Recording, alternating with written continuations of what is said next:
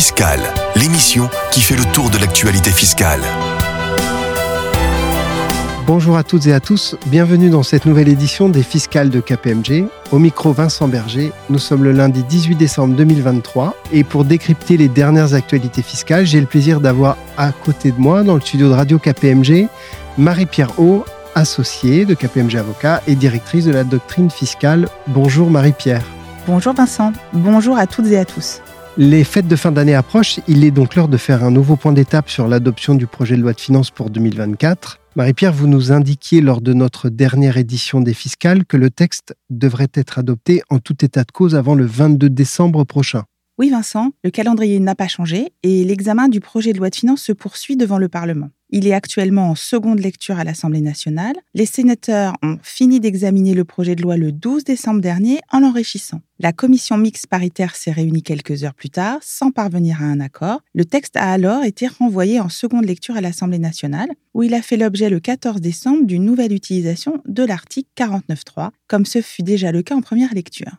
Le texte sur lequel le gouvernement a engagé sa responsabilité sera donc considéré comme adopté par l'Assemblée nationale en nouvelle lecture et devrait être en principe, dans son contenu, voté définitivement le 21 décembre prochain. Certaines mesures adoptées par les sénateurs ont néanmoins été conservées par le gouvernement. En effet, le ministre des Comptes publics Thomas Cazenave l'avait laissé entendre, le gouvernement a décidé de conserver certains, je cite le ministre, enrichissements apportés par le Sénat. Il s'agit d'amendements qui avaient été adoptés par les sénateurs avec l'avis favorable du gouvernement et ont été intégrés au texte final. Je pense en particulier à trois mesures. Tout d'abord, le bénéfice du nouveau crédit d'impôt au titre des investissements en faveur de l'industrie verte, le fameux C3IV.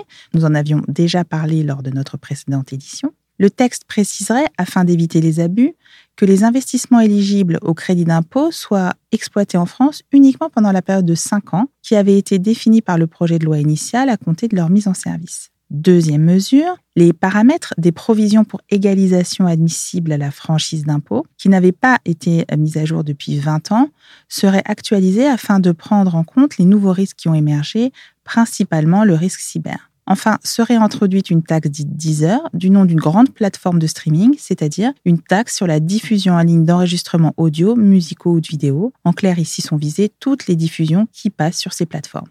Dans un tout autre registre maintenant, parlons d'un aménagement en matière d'IFI, impôt sur la fortune immobilière, qui est également un sujet d'intérêt pour nos auditeurs. Le législateur envisage d'apporter une nouvelle restriction à la déductibilité des dettes souscrites par les sociétés. Rappelons que l'IFI concerne le patrimoine immobilier détenu directement ou indirectement par les personnes physiques. Lorsque des actifs immobiliers sont détenus au travers d'une société, l'impôt, l'IFI donc, est calculé sur la fraction de la valeur des parts représentative des actifs immobiliers détenus. Des règles anti-abus encadrent ou excluent la prise en compte de certaines dettes, notamment celles contractées par la société auprès du redevable ou de toute personne de son foyer fiscal ou de son groupe familial.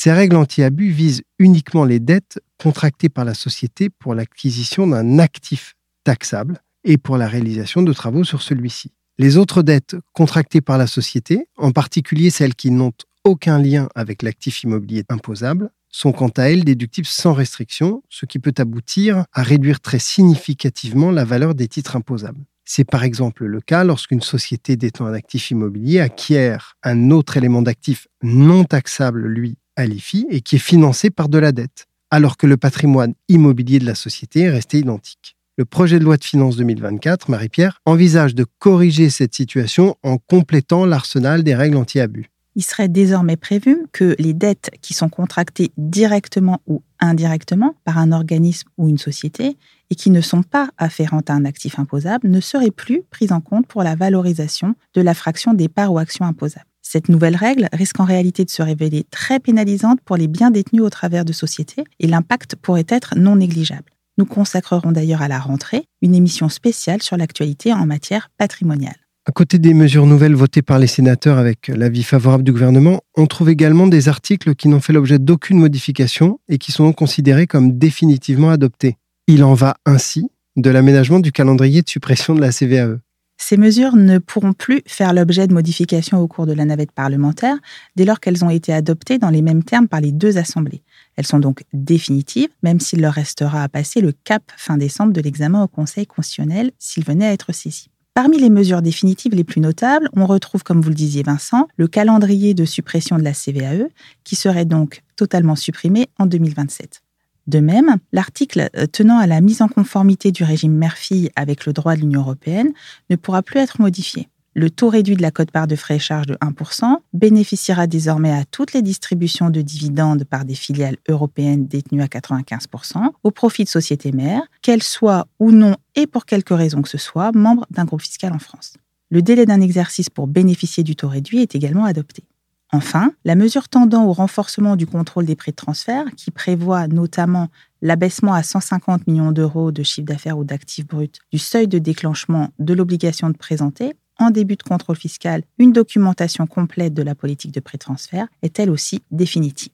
Les autres amendements votés par les sénateurs ont recueilli l'avis défavorable du gouvernement et ne seront donc pas retenus dans le texte définitif. Les sénateurs proposaient par exemple d'étendre le champ d'application du C3IV. Oui, les sénateurs auraient voulu que son bénéfice soit ouvert à la filière des électrolyseurs et à celle du dioxyde de carbone, qui entre bien pourtant dans le cadre fixé par la Commission européenne. Le gouvernement a néanmoins fait savoir qu'il souhaite cibler uniquement quatre secteurs stratégiques bien identifiés, à la fois pour des raisons budgétaires, mais aussi de maturité. Il s'agit des secteurs de l'éolien, des batteries, des pompes à chaleur et des panneaux solaires. Autre mesure votée par les sénateurs avec l'avis défavorable du gouvernement, celle instaurant une taxe de 2% sur le programme de rachat d'actions. Le gouvernement lui préfère l'obligation de négocier sur le partage de la valeur en cas d'augmentation exceptionnelle du bénéfice, dont le rachat d'actions serait l'un des critères. Il se trouvait dans le texte voté par l'Assemblée nationale en première lecture, mais a été finalement inclus dans la loi sur le partage de la valeur en entreprise votée début décembre.